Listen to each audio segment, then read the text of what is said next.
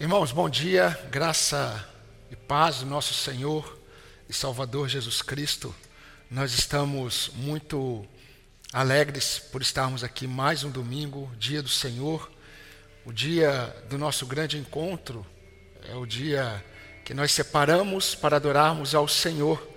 Se fosse no período é, depois do Êxodo, seria um momento em que nós estaríamos aos pés do Sinai como povo de Deus para adorar ao Senhor. E sempre que o povo de Deus está aos pés do Sinai, ele recebe revelação de Deus e aprende sobre como deve viver na perspectiva do Senhor. E não será diferente nesta manhã. Nós estamos diante do Senhor e nós aprenderemos mais sobre o Senhor e sobre como vivermos na perspectiva do Senhor, o nosso Deus. E vamos, nesse momento, orar ao Senhor fazer uma oração de gratidão e é uma oração pessoal. Então, ore nesse momento, agradeça a Deus por estar aqui e peça para que o Senhor fale exatamente aquilo que você precisa aprender dele nesta manhã. Vamos orar. Senhor, nosso Deus, nosso Pai eterno, nós queremos render graças ao Senhor por mais esse dia, por mais este domingo, por mais esse dia que nós consagramos ao Senhor e a tua igreja pode, ó Deus, se reunir no teu nome, na autoridade de Jesus, como irmãos em Cristo, sendo povo escolhido do Senhor, raça eleita, sacerdócio real, uma nação separada para o louvor da tua glória. E tudo isso, ó Deus, tem a ver com a tua graça que nos conduziu ao Senhor e mediante a fé nós temos condições de estar diante da tua presença por causa de Jesus Cristo. Porque, ó Deus, Jesus, o nosso Salvador, ele abriu o novo e o vivo caminho.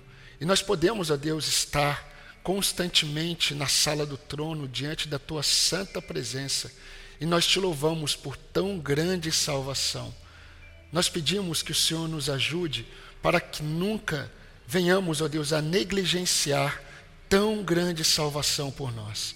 Ó Pai, nesta manhã eu peço ao Senhor por mim, pelos meus irmãos, que o Senhor, pela tua misericórdia, pela ação do teu Espírito Santo, o Senhor nos conduza em adoração ao nome do teu Filho, porque ao exaltarmos a Jesus, o Senhor, ó Pai, é glorificado.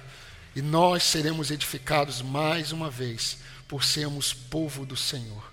Receba, ó Deus, o nosso culto, receba a nossa adoração, seja com os nossos irmãos que não estão aqui Tome, ó Deus, aqueles irmãos que estarão à noite e nos abençoe para que em breve estejamos todos juntos, no mesmo horário, no mesmo tempo, juntos adorando ao Senhor. Mas nós te glorificamos por essa bênção que estamos recebendo das tuas mãos e pedimos que essas bênçãos sejam estendidas para, para todos os nossos irmãos espalhados, ó Deus, pelo mundo. São bênçãos que nós pedimos, gratos ao Senhor no nome de Jesus Cristo, o nosso Salvador. Amém. Queridos, nós vamos fazer a leitura do Salmo 66. Leremos dos versos de 1 a 8 e todos juntos o verso 20. Então eu farei a leitura do verso de 1 a 8 e toda a igreja lerá o verso 20. Diz assim essa poesia Aclamai a Deus toda a terra, salmodiai a glória do seu nome, dai glória ao seu louvor. Dizei a Deus: que tremendos são os teus feitos. Pela grandeza do teu poder, a ti se mostram submissos os teus inimigos. Prostra-se toda a terra perante ti, canta salmos a ti, salmodia o teu nome. Vinde e vede as obras de Deus, tremendos feitos para com os filhos dos homens converteu o mar em terra seca, atravessaram o rio a pé, ali nos alegramos nele. Ele, em seu poder, governa eternamente. Os seus olhos vigiam as nações, não se exaltem os rebeldes. Bendizei, ó povos, o nosso Deus, fazei ouvir a voz do seu louvor, todos juntos. Bendito seja Deus, que não me rejeita a oração, nem aparta de mim a sua graça. Amém, irmãos? Queridos, eu quero chamar neste momento a nossa irmã Kellen a vir à frente e ela fará uma oração de louvor ao nosso Deus.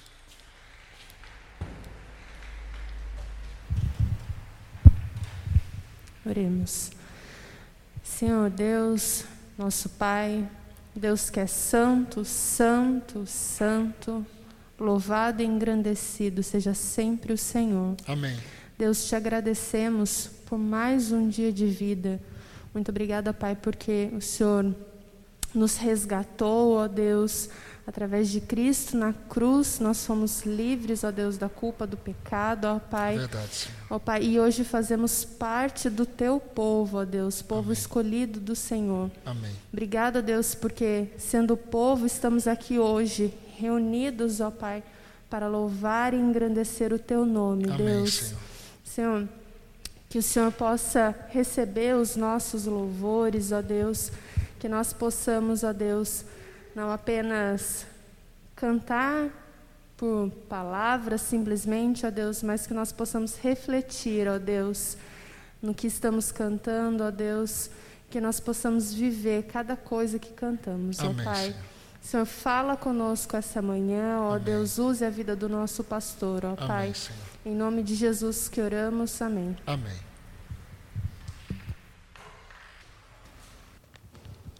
Graças e paz, irmãos. Salmos 63, versos do 1 ao 3. Ó Deus, tu és o meu Deus forte. Eu te busco ansiosamente. A minha alma tem sede de ti, meu corpo te almeja, como terra árida, exausta, sem água.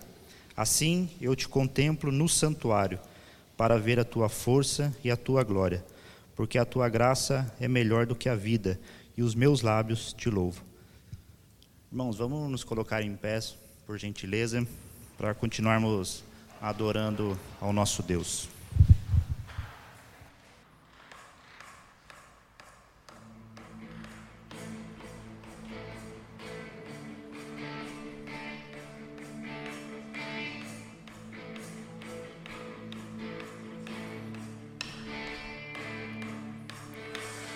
Somos a eleita sacerdócio real, nação santa, propriedade exclusiva do Senhor. Somos raça sacerdócio real, nação santa, propriedade exclusiva do Senhor a fim de proclamarmos as virtudes daquele que nos chamou nas trevas para sua maravilhosa luz, maravilhosa luz. Somos gratos a ti, Jesus, tremenda misericórdia exaltaremos teu nome sobre todas as nações. Somos gratos a ti, Jesus, tremenda misericórdia. Exaltaremos teu nome sobre todas as nações.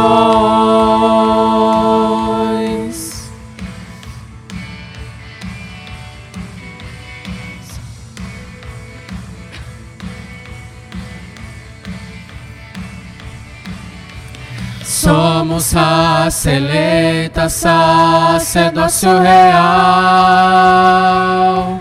nação santa, propriedade exclusiva do Senhor. Somos raça eleita, sacerdócio real, nação santa, propriedade exclusiva do Senhor a fim de proclamarmos as virtudes daquele que nos chamou das trevas para sua maravilhosa luz, maravilhosa luz. Somos gratos a ti, Jesus, tremenda misericórdia exaltaremos teu nome sobre todas as nações. Somos gratos a ti, Jesus, tremenda misericórdia. Exaltaremos teu nome sobre todas as nações, sobre todas as nações, sobre todas as nações.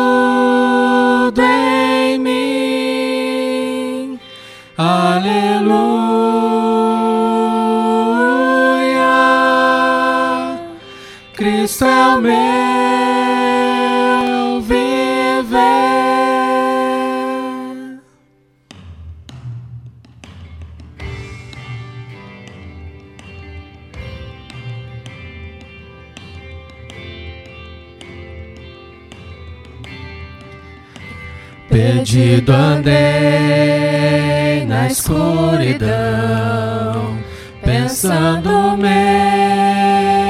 encontrar. Quis vida, paz, satisfação, morrendo em meu pecar. Jamais pensei ser um dos seus, por um rebelde ser. Se antes não me amasse Deus, me perderia.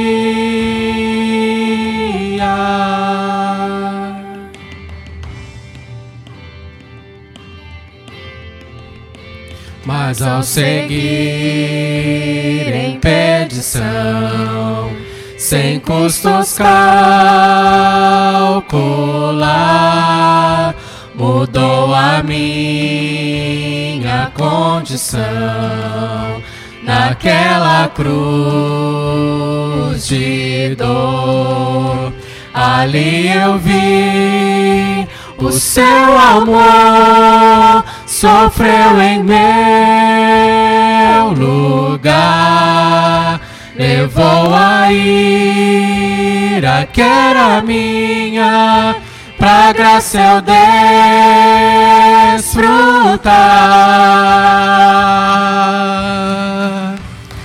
Aleluia, Cristo é tudo em mim. Aleluia, Cristo é o meu viver. Aleluia,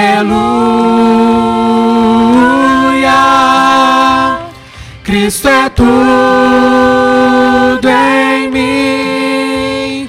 Aleluia, Cristo é o meu viver. Só teu Senhor eu quero ser, viver pra demonstrar que a força para obedecer jamais de mim virá. Pai me salvou, ó vem me usar conforme o seu querer. Pai me salvou, ó vem me usar conforme o seu querer. Então pra sempre eu vou cantar só me glorio em ti. Aleluia, Cristo é tudo em mim. Aleluia, Cristo é o meu viver. Aleluia, Cristo é tudo em mim. Aleluia, Cristo é o meu viver. Aleluia,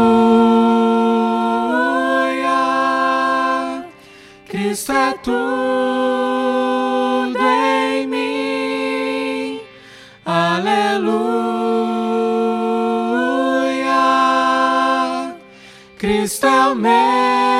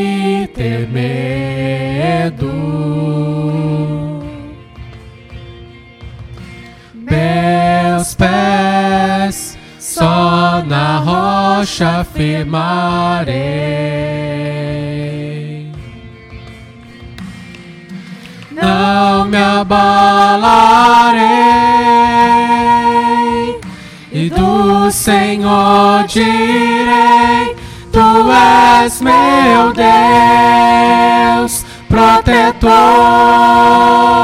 meu refúgio, libertador, meu abrigo, torre forte. Todo tempo meu socorro vem de ti.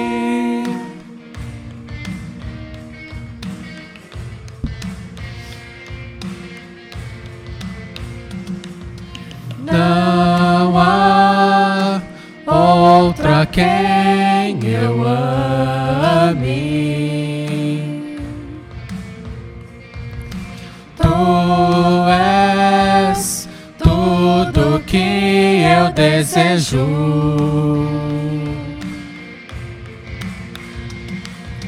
Eu me alegro em ti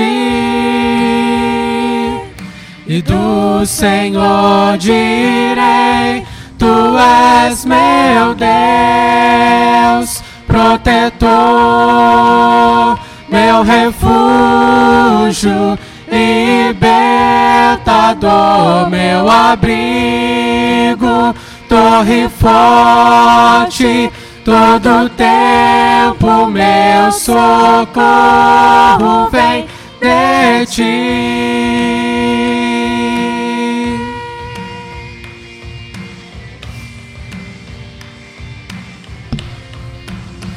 Meu abrigo. Todo tempo meu socorro, tu és meu abrigo. Torre forte,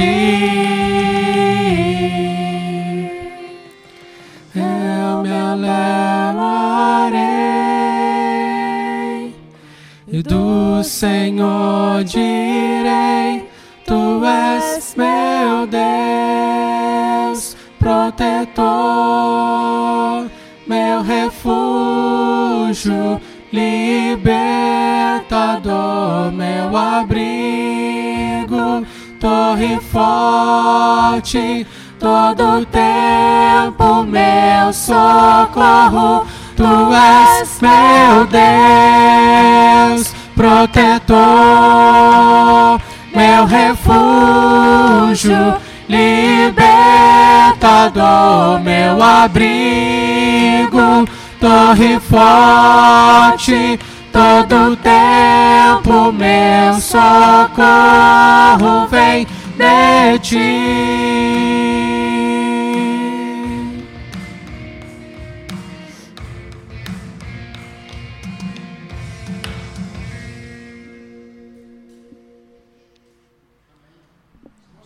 Sentar. No último cântico que nós cantaremos hoje, os irmãos que trouxeram os seus dízimos e ofertas poderão trazer, mas isso logo após a nossa reflexão. Queridos, nós estamos meditando e eu creio que hoje nós terminaremos a nossa reflexão no Evangelho de Lucas, capítulo 15. Então convido você a abrir Evangelho de Lucas, capítulo 15, e deixar a sua Bíblia aberta, que logo nós leremos. Faremos uma leitura longa, teremos que ler todo o capítulo 15 para que os irmãos possam compreender é, a nossa finalização. Mas, queridos, quando nós usamos o termo palavra de Deus, Logo a nossa mente, ela é reportada para o Antigo Testamento, e nós pensamos nos livros de Moisés ou na lei do Senhor dada a Moisés. Nós pensamos também nos livros é, poéticos, nós lembramos, lembramos dos livros proféticos, é? Quando nós pensamos em palavra de Deus, nós olhamos para o Antigo Testamento e temos essa visão. Mas quando nós olhamos para o período do Novo Testamento, e eu estou usando esse termo Antigo e Novo Testamento, porque os irmãos conhecem esse termo, mas para mim esses termos Antigo e Novo Testamento é, traz um entendimento muito é, superficial da revelação de Deus. Divide a revelação de Deus é, é no Antigo e no Novo.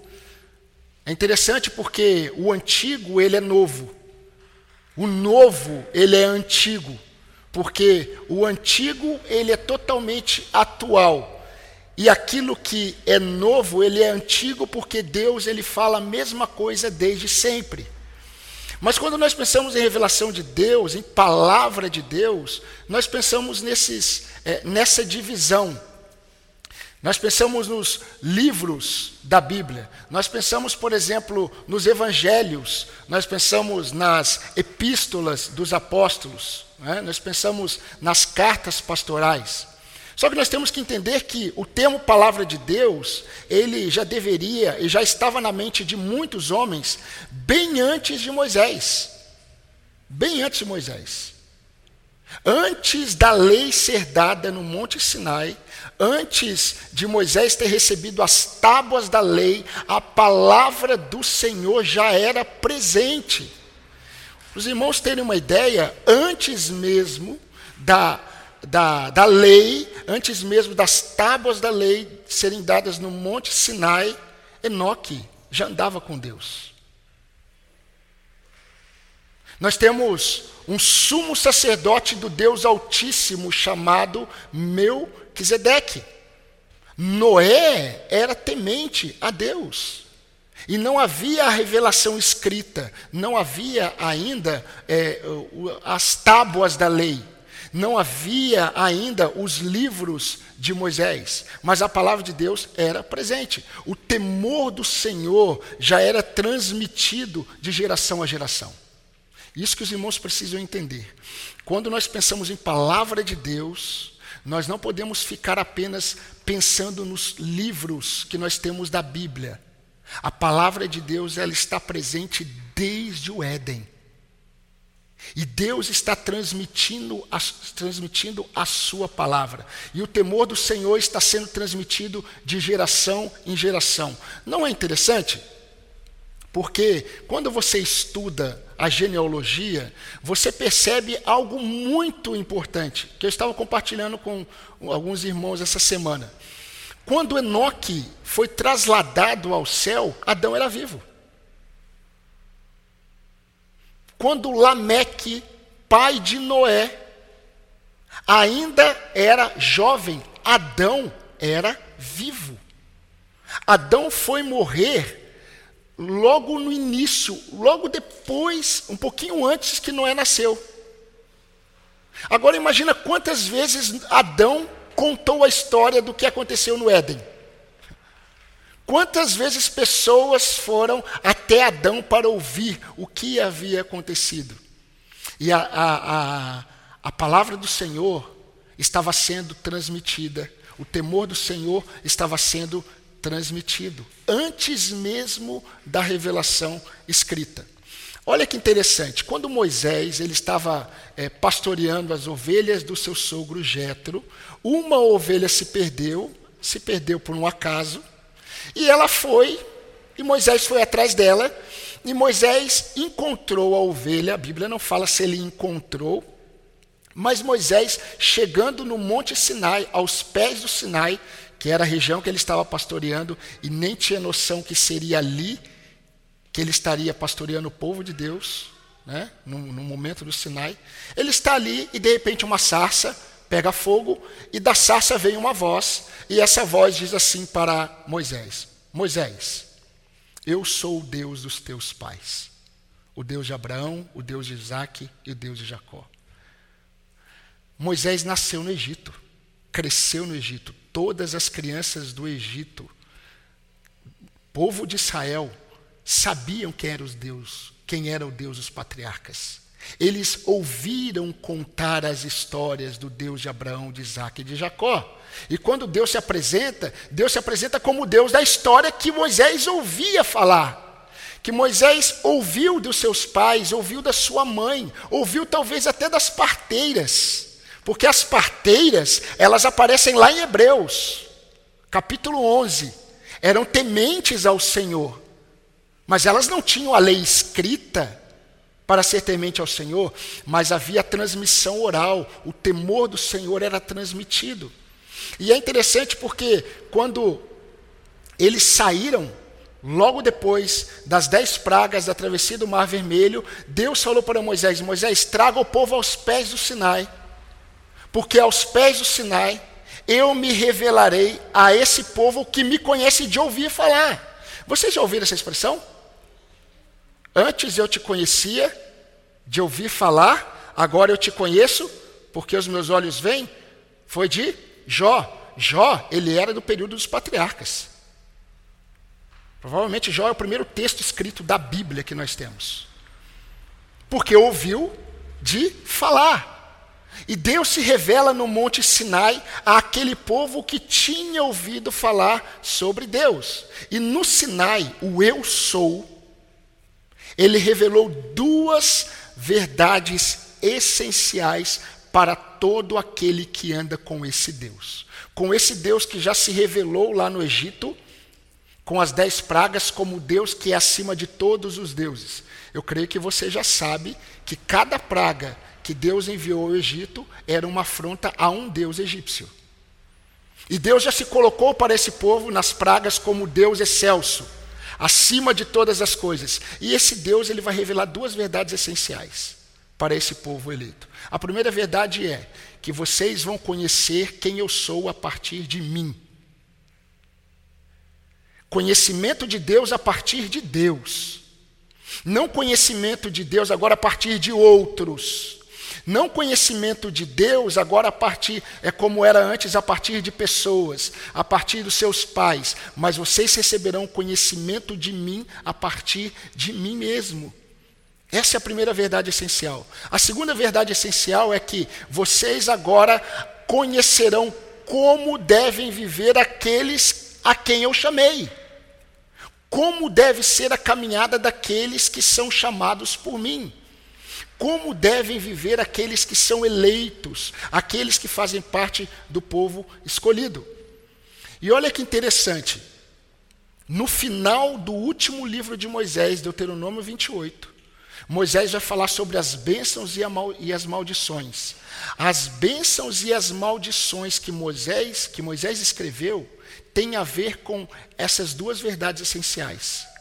Aqueles que obedecerem a essas duas verdades essenciais eles serão abençoados. Aqueles que desobedecerem a essas duas verdades essenciais serão amaldiçoados, sofrerão pela desobediência.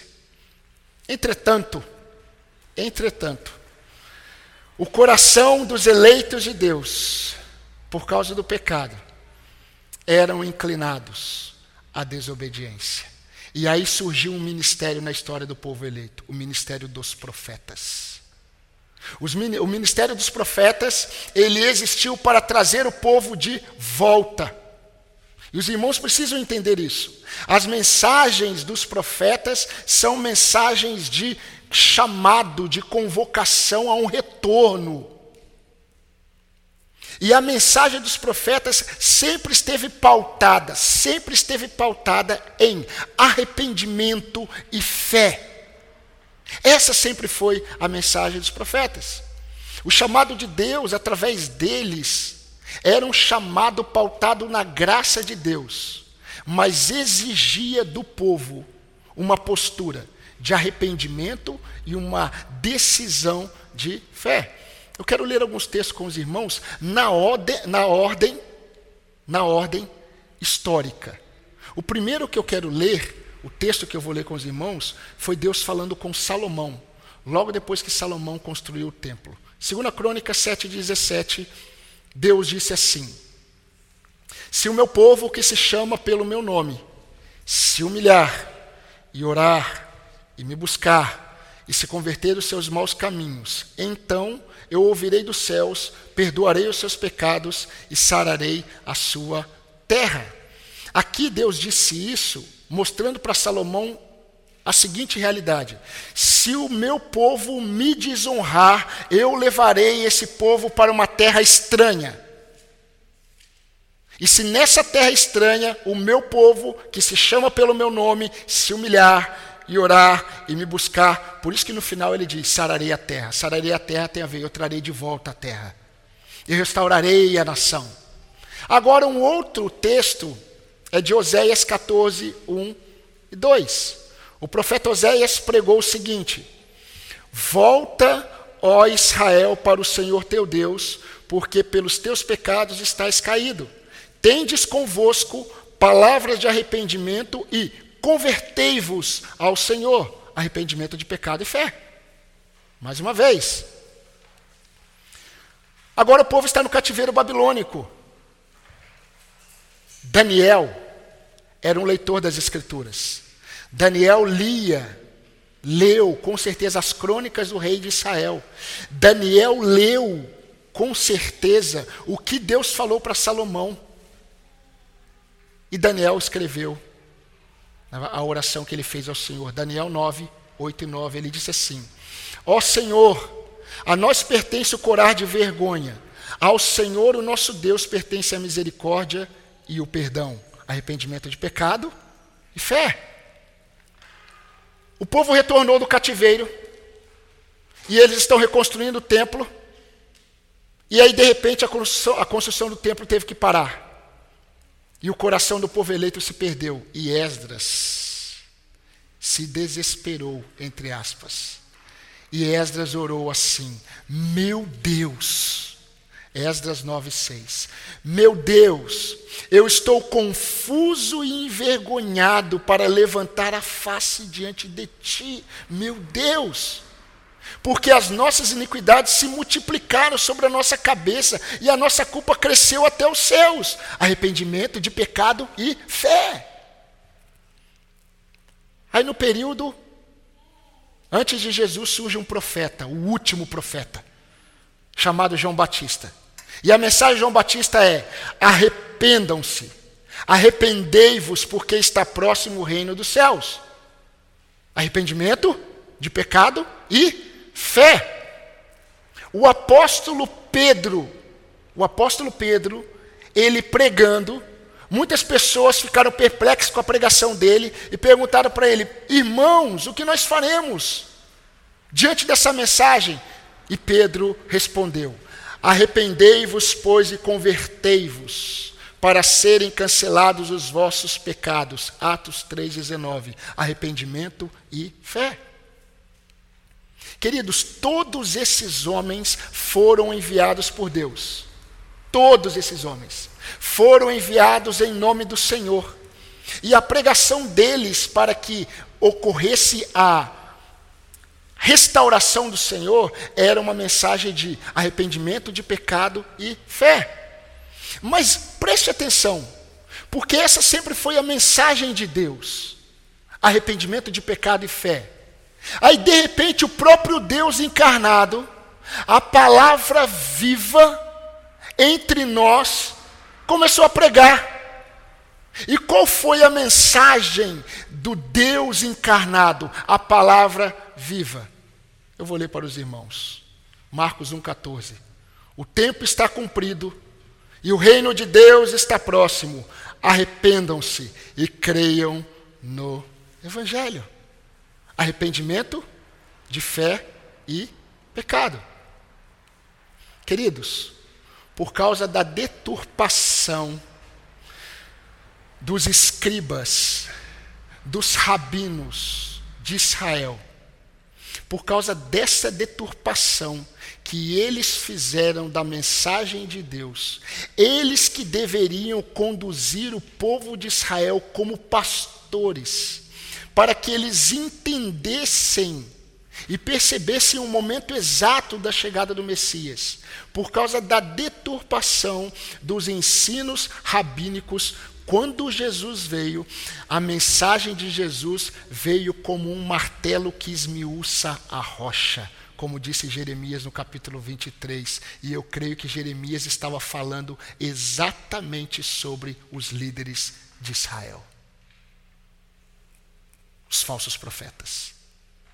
Aqueles que deveriam guiar o povo, aqueles que deveriam curar as ovelhas, aqueles que deveriam buscar as desgarradas, aqueles que deveriam alimentar as ovelhas. Leia a profecia de Jeremias 23. Leia a profecia de Ezequiel, capítulo 34, e você vai perceber como Deus se levanta contra os falsos pastores, os falsos profetas que profetizam sonhos. O que, que isso tem a ver com a nossa parábola? Tudo a ver. Tudo a ver. Porque, meus queridos, tanto no jantar com os fariseus, lá no capítulo 14, quanto para as multidões que seguiam a Jesus, Jesus ele falou, ele pregou duas mensagens principais. Sabe quais foram as duas mensagens principais que Jesus ele deixou claro naquele jantar para a liderança de Israel e ele deixou claro para aqueles que queriam seguir? As duas mensagens são: primeiro, conhecimento de Deus a partir de Deus. Vocês vão conhecer sobre o reino de Deus a partir de mim. Eu sou a mensagem do reino. Em segundo lugar, vocês vão aprender como vocês devem caminhar de acordo com esse Deus. Eu dou as diretrizes.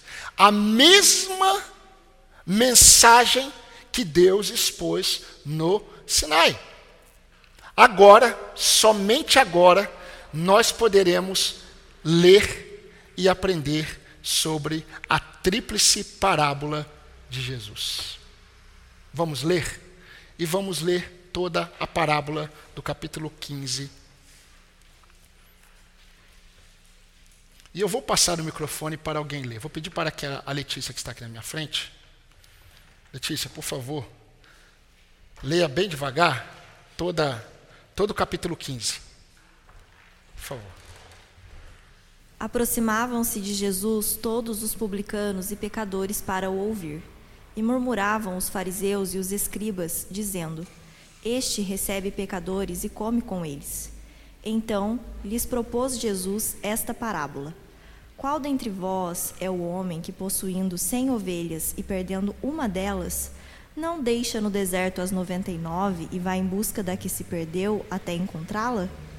Achando-a, põe-na sobre os ombros, cheio de júbilo, e indo para casa, reúne os amigos e vizinhos, dizendo-lhes: Alegrai-vos comigo, porque já achei a minha ovelha perdida.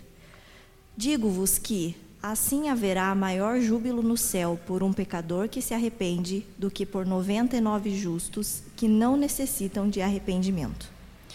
Ou qual é a mulher que, tendo dez dracmas, se perder uma, não acende a candeia, varre a casa e a procura diligentemente até encontrá-la?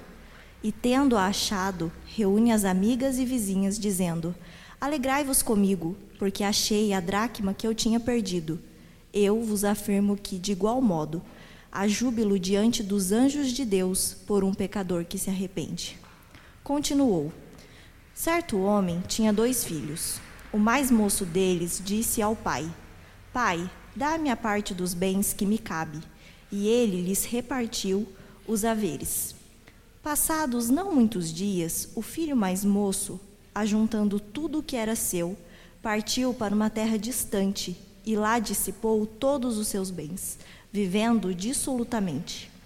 Depois de ter consumido tudo o que tinha, sobreveio àquele país uma grande fome e ele começou a passar necessidades.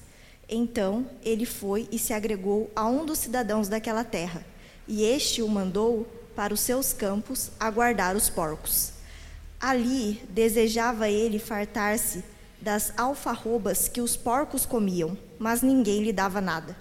Então, caindo em si, disse: Quantos trabalhadores de meu pai têm pão com fartura, e eu aqui morro de fome? Levantar-me-ei e irei ter com meu pai, e lhe direi: Pai, pequei contra o céu e diante de ti. Já não sou digno de ser chamado teu filho. Trata-me como um dos teus trabalhadores. E, levant, levantando-se, foi para o pai. Vinha ele ainda de longe quando seu pai o avistou. E, compadecido dele, correndo, o abraçou e beijou.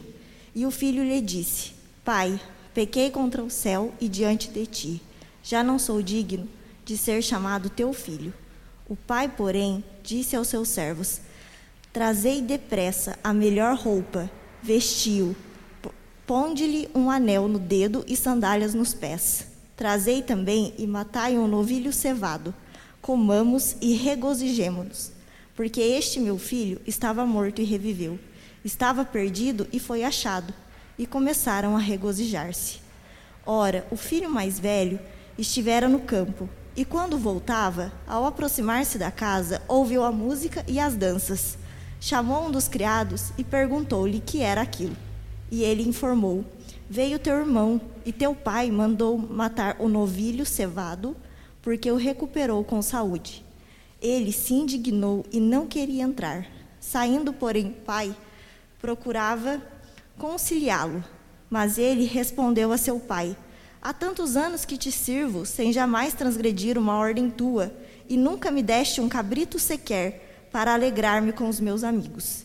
Vindo, porém, este teu filho, que desperdiçou os teus bens com meretrizes, tu mandaste matar para ele o novilho cevado. Então lhe respondeu o pai: Meu filho, tu sempre, tu sempre estás comigo tudo o que é meu é teu. Entretanto, era preciso que nos regozijássemos e nos alegrássemos, porque este teu irmão estava morto e reviveu, estava perdido e foi achado. Obrigado, Letícia. Pode deixar aí, Júlio, o microfone. Obrigado. Queridos, por que nós não podemos ler essas três parábolas isoladamente? Porque nós nunca conseguiríamos é, entender essas três parábolas, observando, observando, é, por exemplo, a ovelha perdida, aí depois de um tempo observando a dracma perdida, que quase nunca é ensinada. Aqui, a mais popular, a mais comum, é do filho pródigo. Mas nós precisamos entender, precisamos entender que não se interpreta a parábola literalmente. Não é o propósito da parábola ser interpretado literalmente. E nem, nem podemos interpretar as parábolas de uma forma alegórica, mas extrapolando na alegoria. Nós temos que respeitar todas as informações culturais e elas estão presentes, elas estão presentes, mas eu não vou me ater, eu não vou me ater às questões culturais das parábolas. Eu vou me preocupar com o discurso que Jesus está expondo. E eu vou expor para os irmãos aquilo que Jesus estava pretendendo passar. Nós poderíamos ficar uns dois domingos só pensando nas questões culturais, principalmente na parábola do filho é, perdido. Porque a parábola do filho perdido é quase que uma contradição de Deuteronômio. Então, por isso que há muitas questões a serem observadas. Mas as lições que Jesus está querendo passar, elas são claras, elas são evidentes aqui. E eu quero pensar com os irmãos sobre isso. Mas porque nós sabemos que é uma tríplice parábola. São três parábolas que têm o mesmo pensamento. Na verdade, elas vão progredindo. Jesus ele vai progredindo no seu ensino e ele termina com um filho perdido.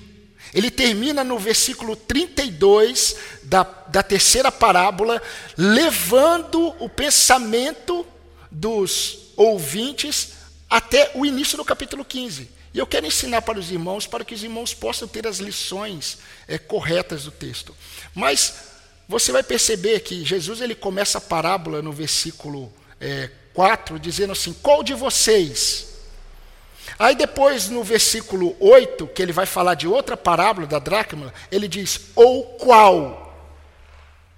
Aí quando chega no versículo 11, ele diz, Jesus continuou. Vocês estão percebendo que é apenas é, um texto, é uma narrativa.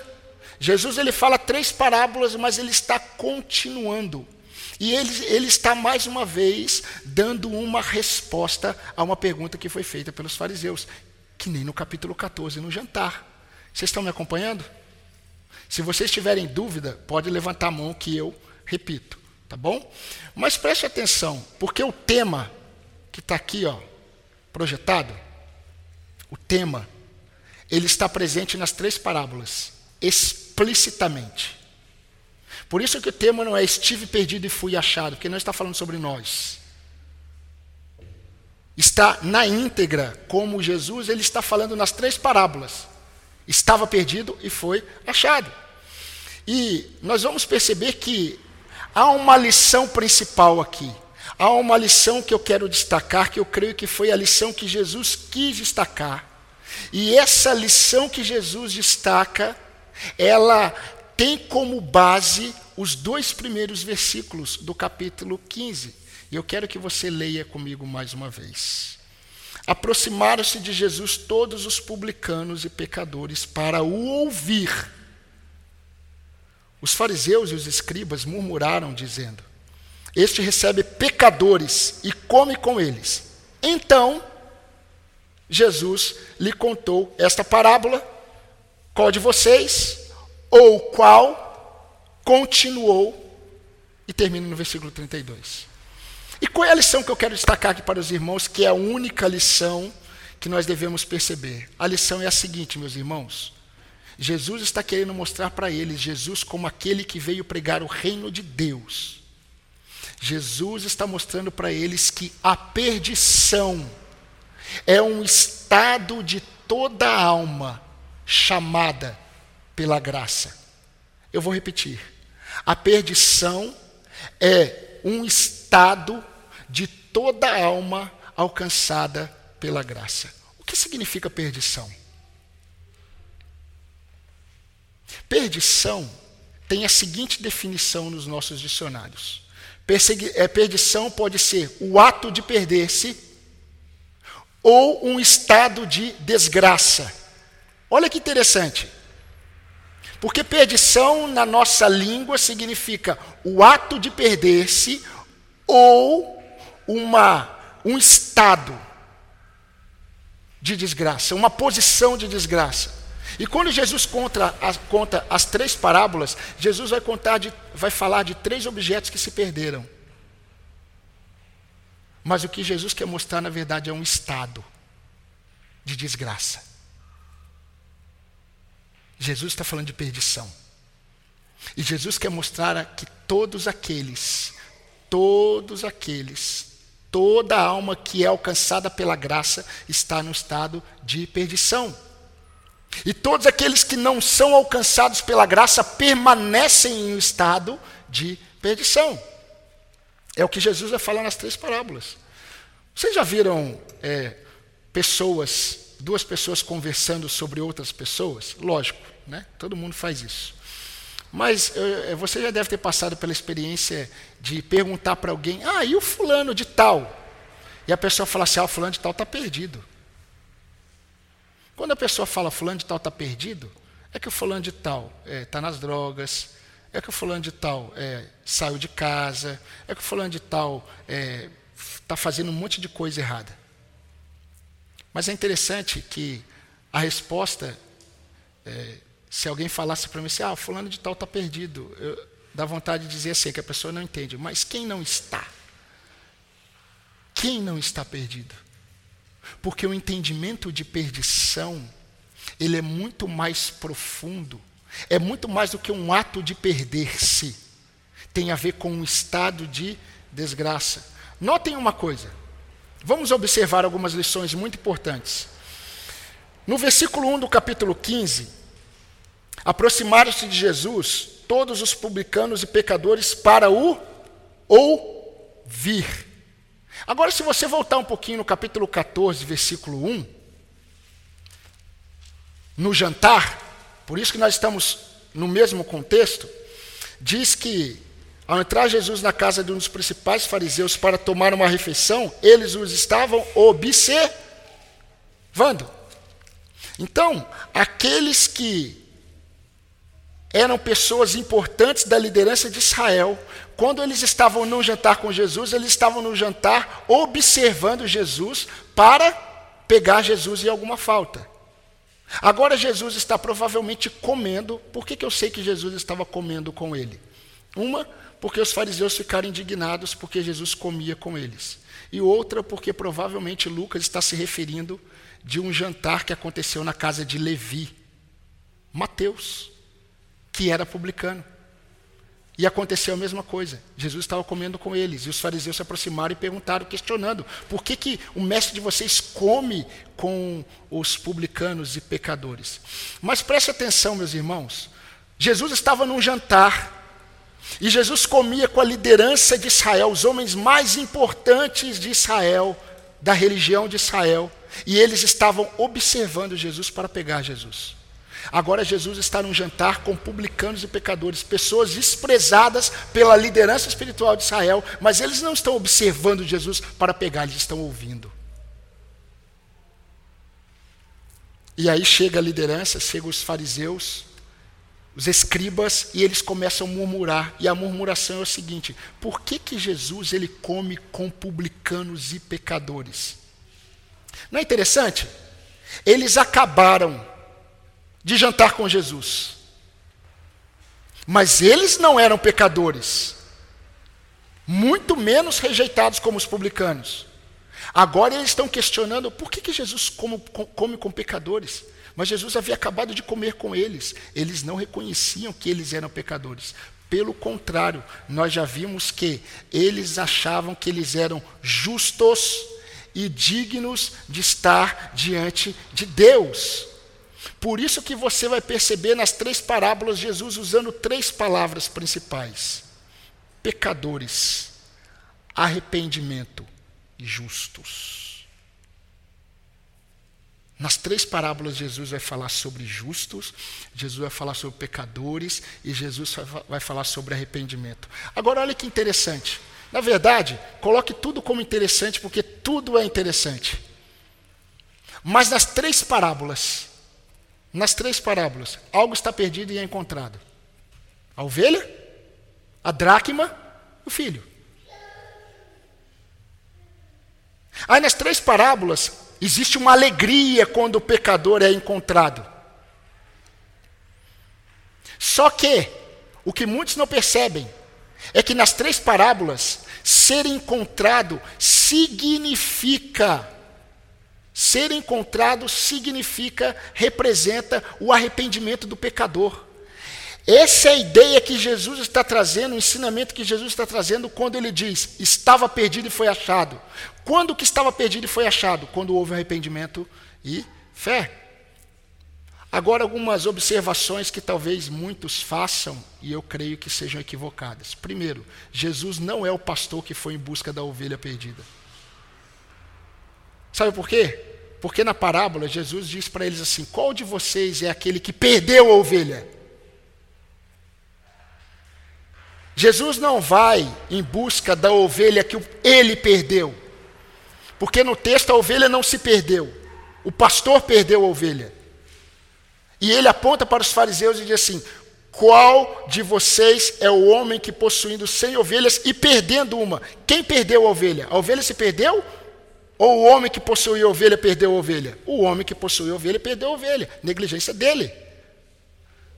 Jesus não está falando que ele é o pastor que foi em busca da ovelha perdida, como muitos dizem, que deixou as 99 e foi em busca de uma. Não. Sabe o que Jesus está mostrando? É simples, meus irmãos. Eu falo que o evangelho é simples. É que o povo conta coisas assim tão cheio de alegorias e são até bonitas que é até gostoso de ouvir. Jesus é aquele que deixa no aprisco as 99 e vai em busca da, da, de uma, porque ele ama tanto uma, meu Senhor. Eu creio que quando Jesus ouve pregadores falando sobre isso, Jesus fala assim: Eu nunca pensei nisso quando eu falei. Sabe o que Jesus está querendo mostrar? Ele está mostrando que um pecador que é encontrado, ele traz mais alegria ao coração de Deus do que 99 pecadores que se acham justos. É assim que ele vai terminar. Em suma, a parábola da ovelha perdida tem o seguinte ensinamento: o pecador está perdido e é achado quando se arrepende. Versículo 7, olha o que, que diz. Lê para a gente, Sandro.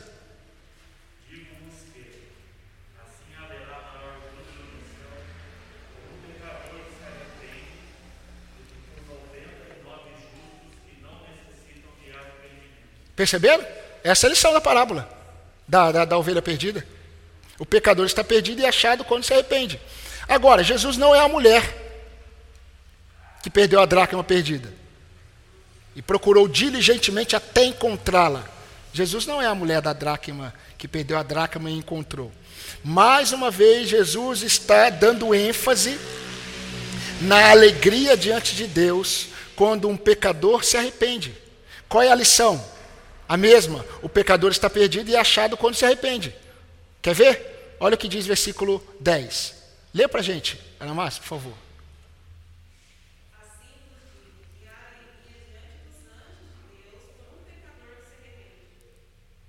Ok? Jesus é o pai dos dois filhos? Não. Muito menos Deus. Sabe por que, que não? Porque se você ler no versículo 18, o filho perdido, ele ora.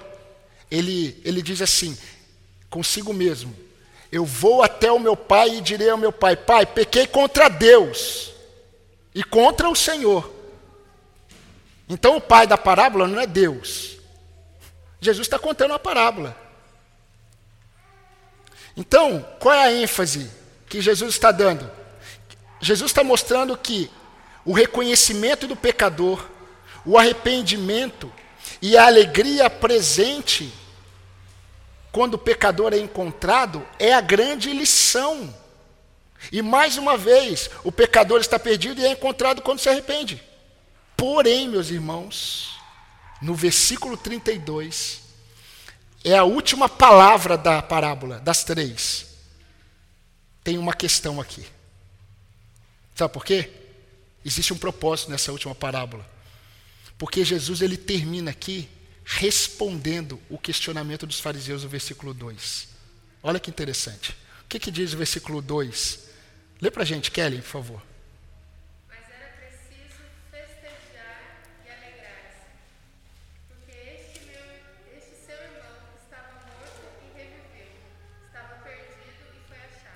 Ok, agora lê o versículo 2 do capítulo 15.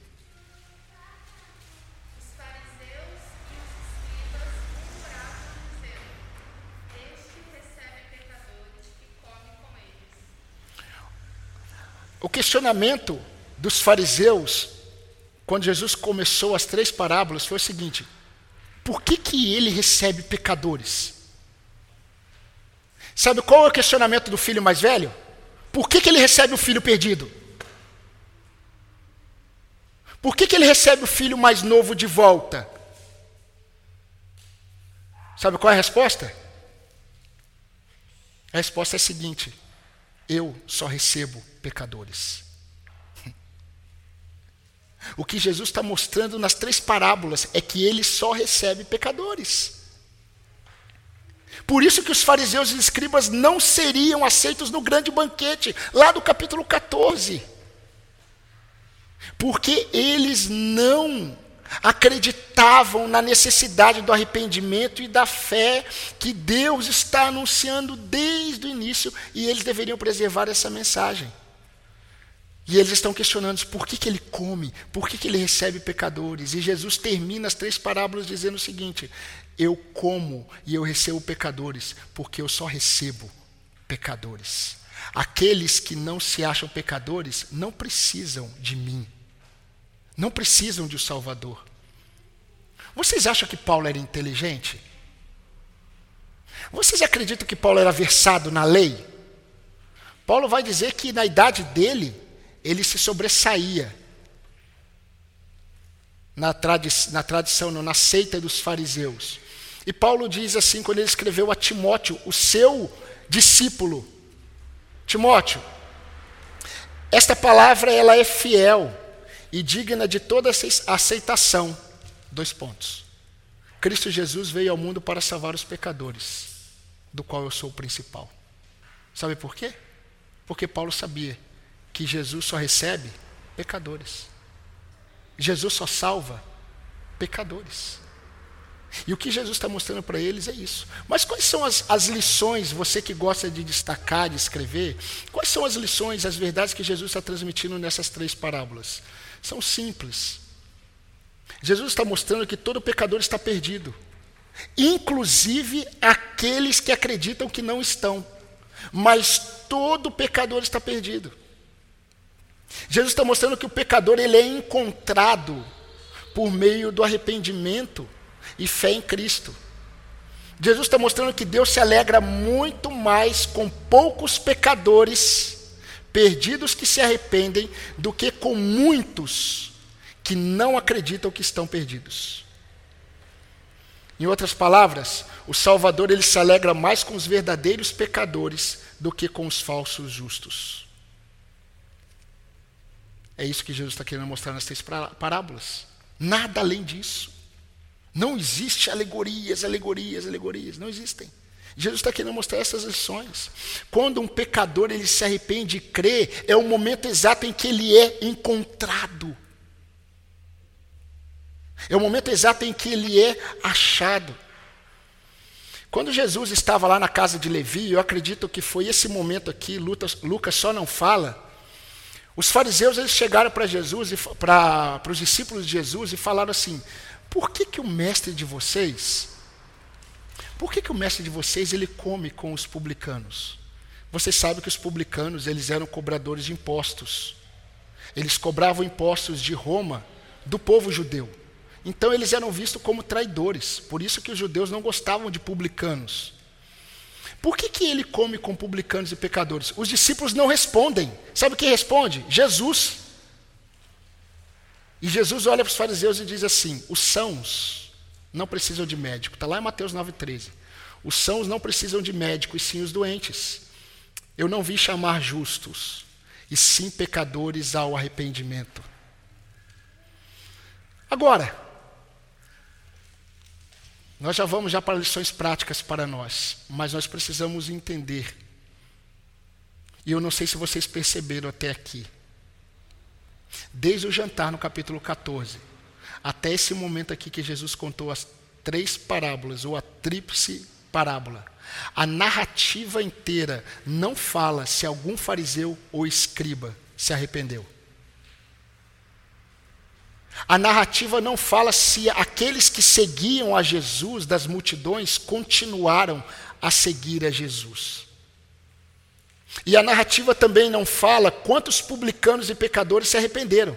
Porque o fato de comer com publicanos e pecadores não significa que todos se arrependeram. Mas a narrativa não mostra. Por que, que não mostra? Porque, meus irmãos, o propósito de Jesus nunca esteve em registrar a quantidade de crentes ou descrentes.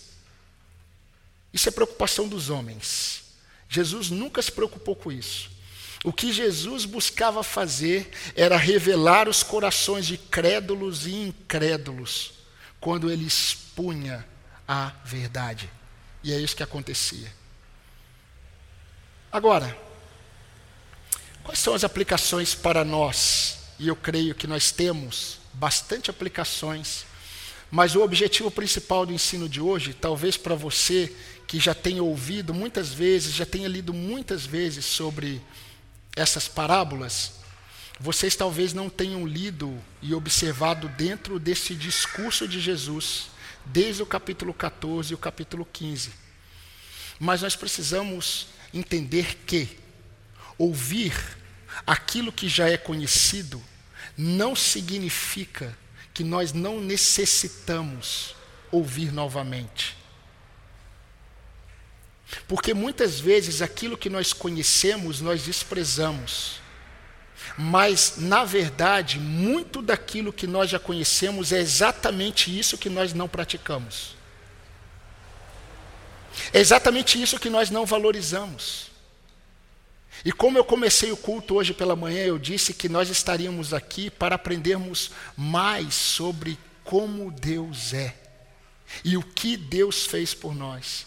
Então, meus queridos irmãos, nós temos o privilégio, nós temos a bondade de Deus, nós temos a graça de Deus, de termos em nossas mãos toda a revelação de Deus, que foi transmitida desde Moisés até João. Só que foi através de Moisés que nós tomamos conhecimento do que Deus falou antes de Moisés. Nós temos o privilégio de ter toda a revelação de Deus, de poder conhecer a Deus. Nós temos o privilégio de observar a revelação de Deus e aprender claramente quem Deus é e o que Deus fez e o que Deus faz e o que Deus deseja de nós. Ninguém é bom para satisfazer a justiça de Deus. Ninguém é bom. Alguém pode ser bom para atravessar o outro para o outro lado da rua. Alguém pode ser bom para dar uma esmola. Alguém pode ser bom para ajudar o outro. Mas ninguém é bom para, para satisfazer a justiça de Deus. Nem mesmo uma criança. Uma criança, ela não pode satisfazer a justiça de Deus. Ela não tem condições de aplacar a ira de Deus, porque ela nasce do sêmen do Pai, da semente corruptível, da semente de Adão. E ninguém, meus irmãos, ninguém é capaz de remir-se da culpa sem um Salvador inculpável. Ninguém é capaz de remir-se da culpa sem um Salvador inculpável. E o que, que isso significa para nós? Significa que, independente de quem Deus chame, independente de quem Deus chamou aqui, independente de quem Deus continue a chamar, Deus só chama pecadores.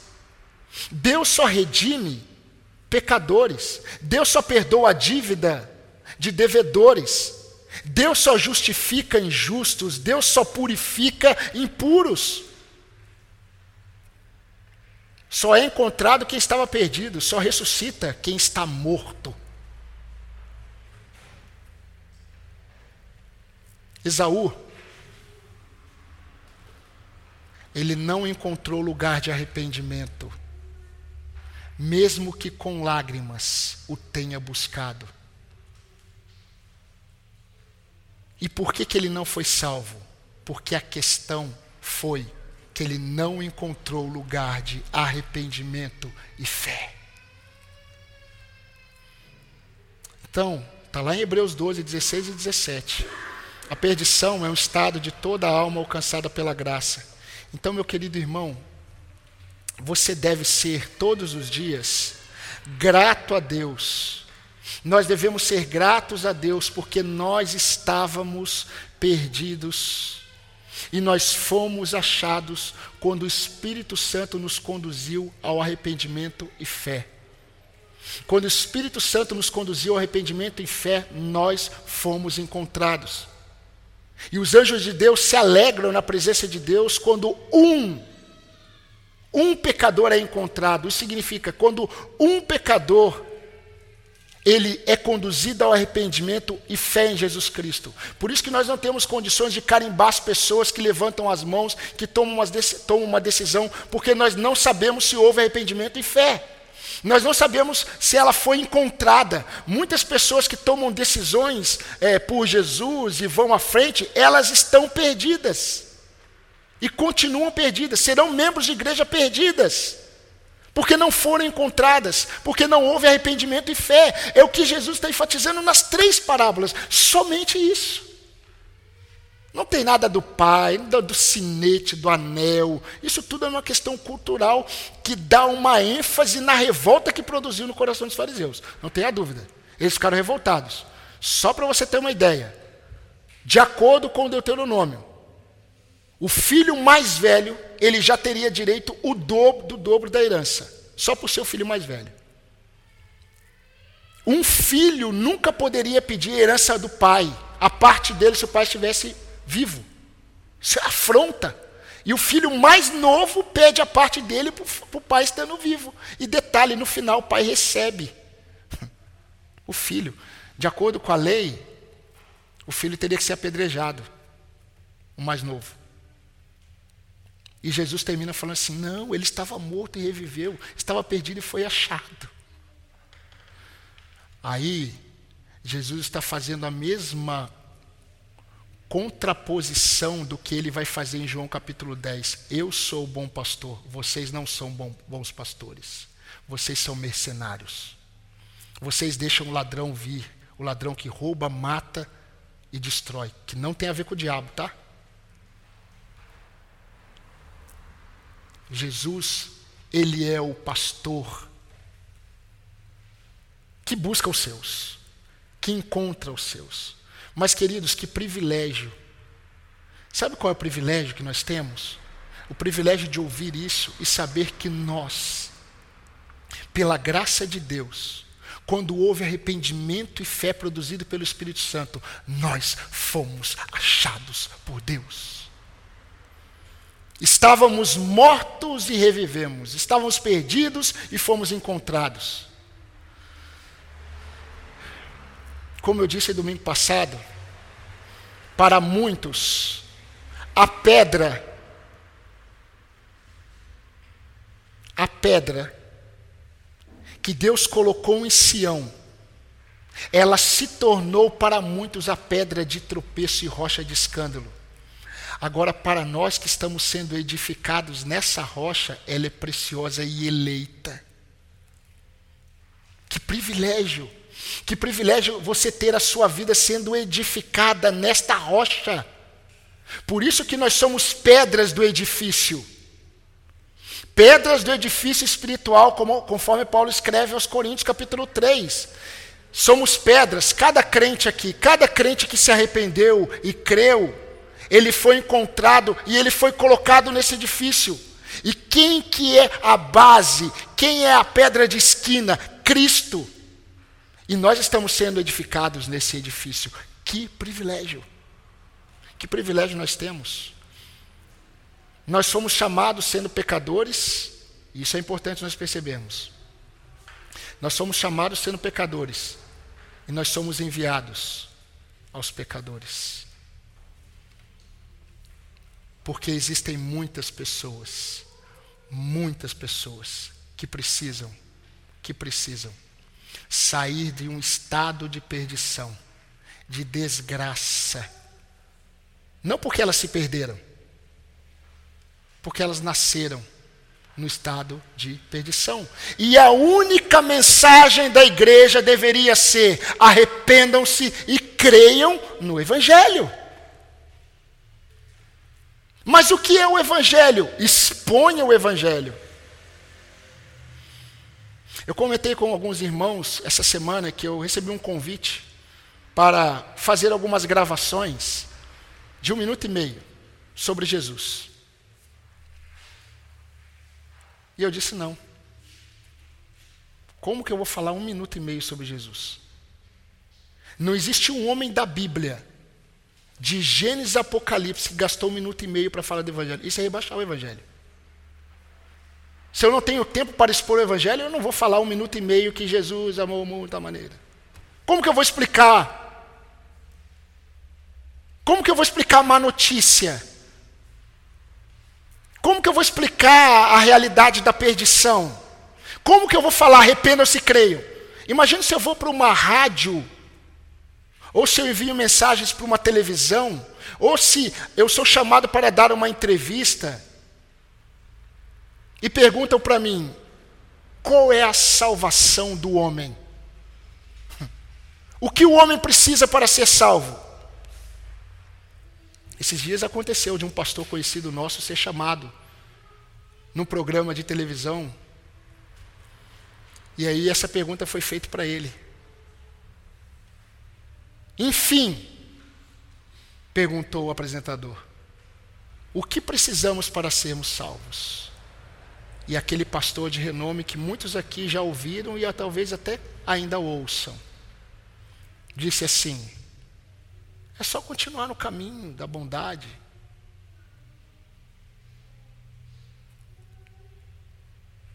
E eu me rasguei por dentro. Eu falei: por que, que você não gritou para ele? Arrependa-se! E creia no Evangelho. Ele teria que perguntar o que é o Evangelho. Você tem uma hora? Na verdade, eu nem iria. Aí olha só que triste. Um pastor deixou uma vida perdida. Talvez. E tantos outros que estavam ouvindo, perdidos, porque não expôs a mensagem que, desde o Éden até a palavra encarnada, foi pregada. Arrependam-se e creiam. Então, meus queridos, eu gostaria de perguntar para você. Eu não me iludo com profissão de fé. O diabo tem. Eu vou falar para você que o diabo ele crê mais em Deus que muitos crentes, porque o diabo ele ouve sobre Deus e ele treme. Treme. Ele não se submete à verdade. Por isso que a fé de todo aquele que diz que é crente Todo aquele que diz eu creio em Jesus Cristo, eu creio que Jesus Cristo é o Senhor, eu creio que Jesus Cristo é o Salvador, eu creio que Jesus Cristo é o Filho de Deus, eu creio que Jesus Cristo é o único Deus, eu creio que Jesus Cristo é o único Salvador e não se submete à verdade, essa fé é uma fé diabólica, demoníaca. E eu preciso perguntar para você qual é o estado da sua alma diante da verdade. Qual é o estado da sua alma diante da verdade? Nunca houve, nunca houve arrependimento e fé da sua parte na obra de Cristo. Se nunca houve arrependimento e fé da sua parte na obra de Cristo, você continua perdido. Você continua perdido. E você precisa desesperadamente de um Salvador. Deixa eu melhorar a frase. Você precisa desesperadamente do único Salvador, que é Jesus Cristo. Desesperadamente. Muitos ouvem sobre o inferno e acham que o inferno é um lugar em que arde por causa de uma chama que nunca se apaga. Eu fico imaginando uma chama que nunca se apaga queimando alma. Mas a questão do inferno não é o que tem lá e o que ela pode produzir em você. A questão do inferno é que o inferno foi criado por Deus. E o inferno é a ausência eterna de sequer um milímetro da presença de Deus. É um lugar de ódio por Deus. É um lugar de ranger de dentes. É um lugar terrível porque Deus não está. E muitos estão levando a vida no contexto das igrejas locais, achando que esse dia nunca vai chegar. Nunca vai chegar. E a diferença de Jesus com os falsos religiosos, sabe qual é? Os falsos líderes, os falsos pastores, os falsos profetas, ele olha, eles olham para pessoas com câncer e dão novalgina. Elas vão morrer. Aos poucos estão morrendo dentro das igrejas. Mas sabe qual é a diferença de Cristo? Sabe qual é a diferença do verdadeiro evangelho? É que Jesus, quando ele vê o câncer, Jesus diz assim: ser limpo, haja luz. Toma um remedinho, haja luz, reviva, saia da sepultura, Lázaro, tenha vida. Essa é a mensagem de Cristo, é a mensagem do Evangelho. É a mensagem de poder que transforma o perdido em achado, o morto em vivo, o doente em são. Mas somente aqueles que entendem que precisam se arrepender e crer são encontrados. Porque Jesus não veio para aqueles que se acham sãos. Jesus veio para aqueles que entendem que estão perdidos. Agora, meu querido irmão e minha irmã, Agora é, é para você que eu me dirijo. Houve arrependimento e fé? Então você foi encontrado. E se você foi encontrado, você nunca mais se perderá. Você nunca mais deixará de experimentar o cuidado, a proteção, o zelo, o alimentar do Senhor porque o Senhor ele vai te sustentar nele até o fim. É só você ler o final da primeira epístola de Pedro, que você vai perceber exatamente isso. Ele mesmo irá fundamentar, fortificar cada um de vocês. Ninguém, nenhum daquele que é achado por Cristo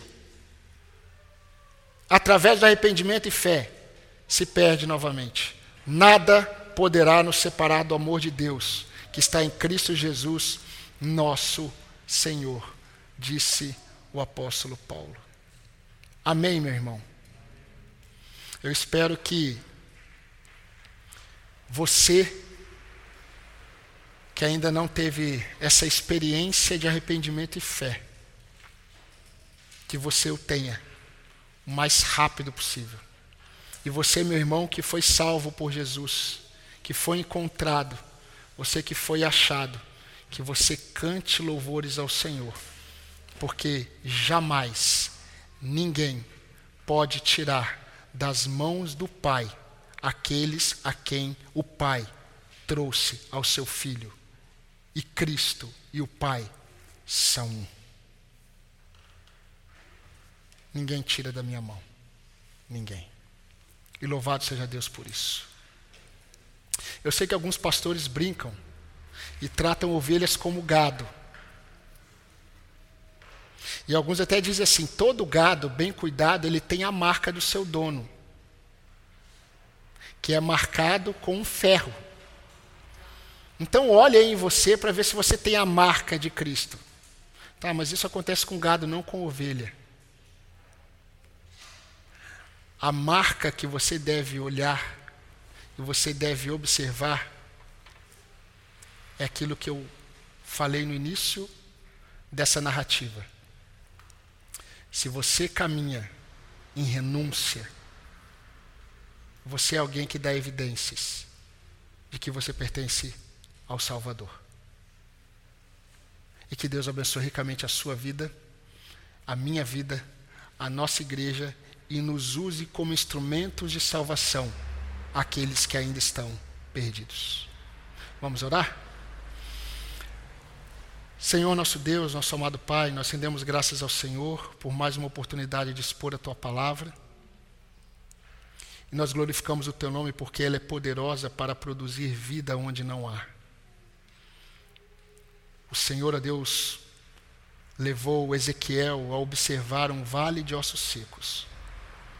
E a única coisa que Ezequiel precisou fazer é pregar a palavra. Ó Deus, e o Espírito do Senhor produziu vida onde não havia. E eu quero pedir ao Senhor, ó Deus, que o Senhor, pela tua misericórdia e graça, conduza, Senhor Deus, vidas neste povo que aqui está, naqueles, ó Deus, que ainda não foram encontrados. Que o Senhor produza arrependimento e fé por meio do teu Espírito Santo para que haja alegria também no nosso coração, assim como há alegria na presença do Senhor.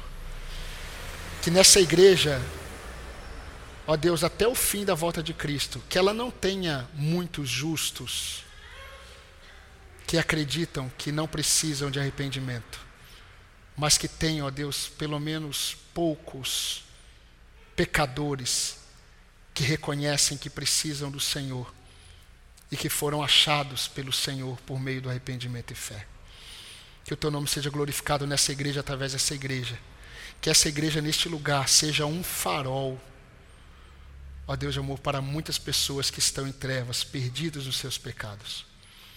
São bênçãos, ó Deus, que eu peço ao Senhor e peço que o Senhor nos ajude no nosso contexto familiar, nos ajude no, nos nossos trabalhos, a pregarmos o Evangelho, o verdadeiro Evangelho mesmo que tenhamos que padecer, mesmo que sejamos humilhados, envergonhados, que nós venhamos pregar, ó Deus, a palavra do arrependimento e da fé em Cristo, para a glória do teu nome e para a edificação do teu povo.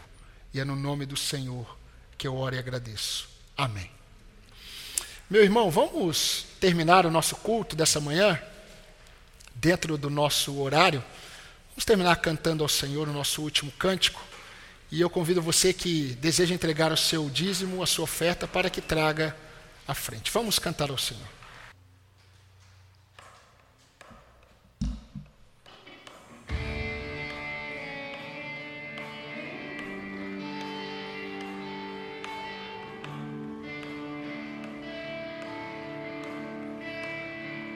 Não há ouro ou bens, nem riquezas também que me afastem do teu coração. Nem amor por alguém poderá me afastar de ti.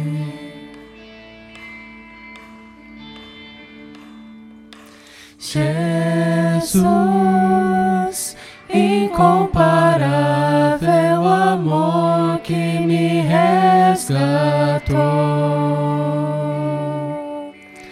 Mestre, hoje para sempre tua face eu buscarei.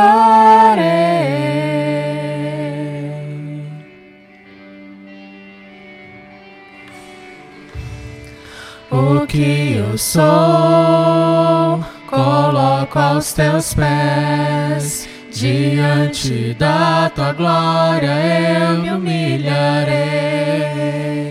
Vou encontrar o que precisa em teu eterno amor, em teu eterno amor.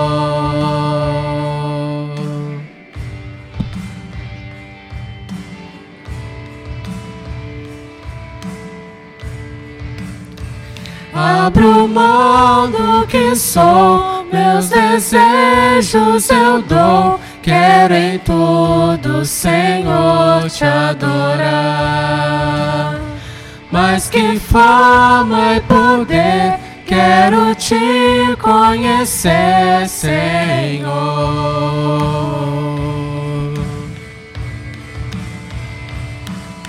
Jesus, amor que me resgatou. Mestre, hoje para sempre tua face eu buscarei.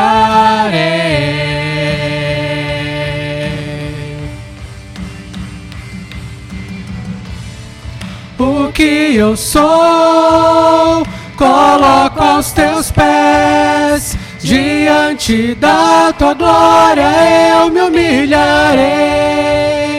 Vou encontrar o que precisa em teu eterno amor, em teu eterno amor. O que eu sou, coloco aos teus pés. Diante da tua glória eu me humilharei. Vou encontrar o que precisa em teu eterno amor, em teu eterno amor.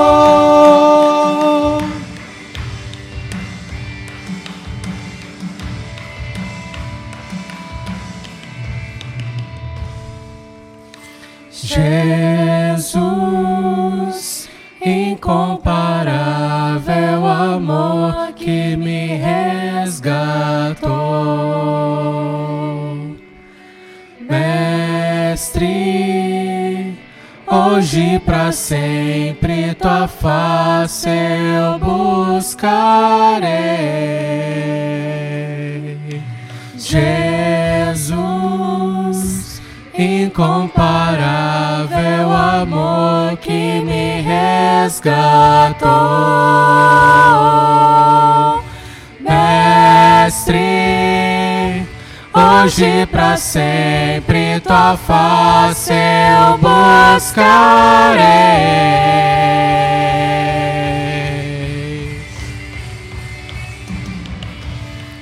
O que eu sou, coloco aos teus pés. Diante da tua glória eu me humilharei.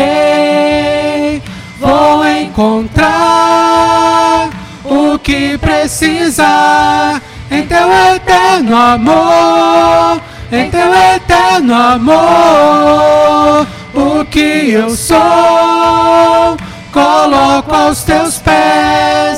Diante da tua glória eu me humilharei.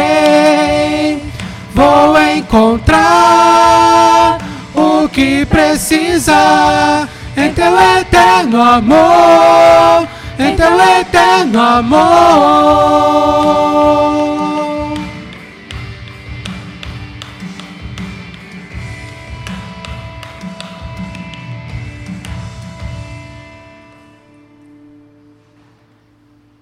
Os irmãos podem se assentar. Nós estamos terminando o nosso culto. E eu quero incentivar os irmãos a continuar criando a expectativa, tendo a expectativa, não desistindo da expectativa é, de termos é, o nosso culto novamente, todos aqui, de manhã estudando um texto, à noite o nosso culto. Estava conversando com os irmãos da, da liderança essa semana e alguns irmãos falaram que saudade do nosso café. Eu até falei, olha, eu acredito que depois da pandemia muitos não voltarão a tomar café conosco, como estavam, não é? Mas não percam essa, esse desejo de estarmos juntos. Né? Para nós terminarmos, deixa eu dizer mais uma coisa para vocês. Pescar com uma rede rasgada entra mais peixe, mas também sai. Entenderam? Você pode dizer um monte de coisa para pessoas para atrair essas pessoas para a igreja. Mas facilmente sairão também, porque não tem a ver com realmente a ação do Senhor. Tá bom? Estou dando ênfase para vocês não perderem energia. Preguem a palavra. Pregue o Evangelho. Tá bom? Poucos virão. É assim mesmo. Mas nós confiamos que estamos glorificando ao Senhor. Amém, queridos?